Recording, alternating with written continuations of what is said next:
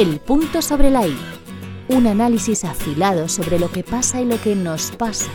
Una reflexión mordaz y discutible como todo en la vida. Con Ángel Morón. Hoy, God Save the Queen.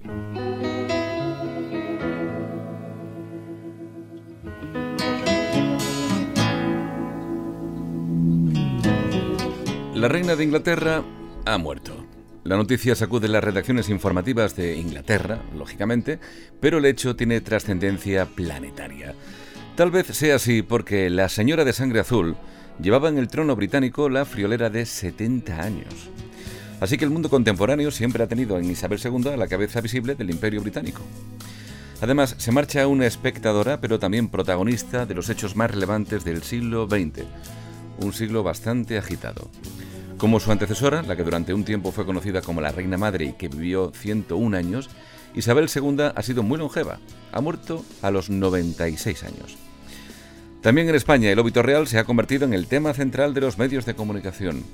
Pues vale, a los españolitos de a pie seguro que les afecta muchísimo la sucesión monárquica de los británicos y los alambicados protocolos sucesorios llenos de boato que para eso los amigos británicos son únicos.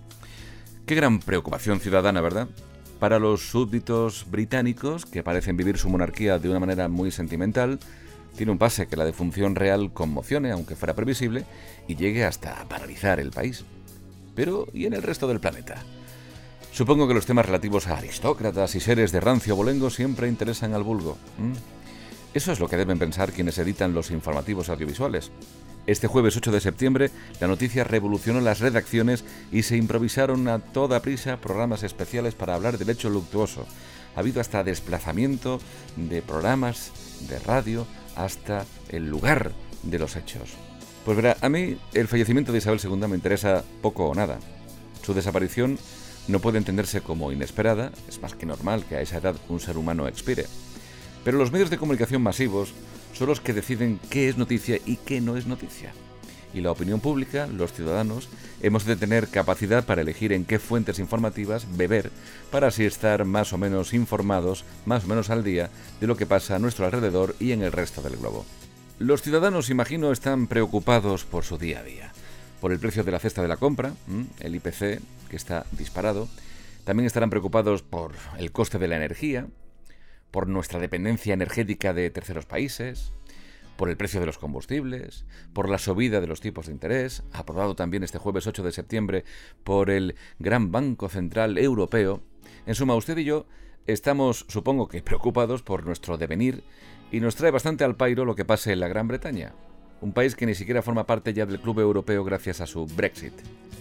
Es cierto, no obstante, que nuestro país tiene lazos de sangre con la familia real británica. Juan Carlos y Sofía eran tataranietos de la reina Victoria de Inglaterra, como lo era la fallecida Isabel II. Ya se sabe que la realeza europea está emparentada por esa costumbre real de solo juntarse con los de su clase. Eso de mezclar sangre azul con ciudadanos de sangre roja, pues como que es una moda moderna, ¿no?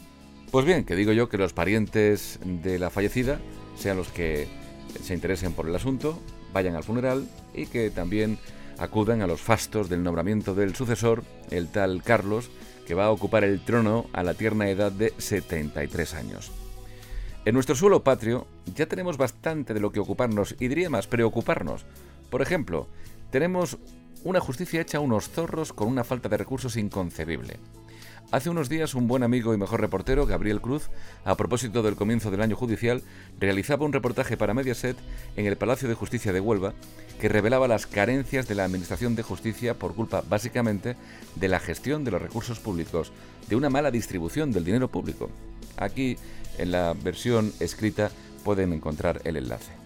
Seguimos asistiendo al manoseo judicial desde el ámbito político con una renovación pendiente de los órganos de dirección de los jueces, porque nuestro insigne presidente y el ilustre jefe de la oposición no se ponen de acuerdo para designar a los magistrados que les interesan. La verdad es que estar al tanto de lo que pasa a veces es muy cansado y provoca realmente hartazgo, porque como ciudadanos de a pie, poco o nada podemos hacer para transformar la sociedad en la que vivimos, al menos de manera individual. Por eso mi consejo, si me lo permite, es el de desconectar con frecuencia y desistir de absorber información. Dedicarse a practicar deporte o en su defecto a verlo es muy saludable y afortunadamente tenemos espectáculos deportivos constantemente.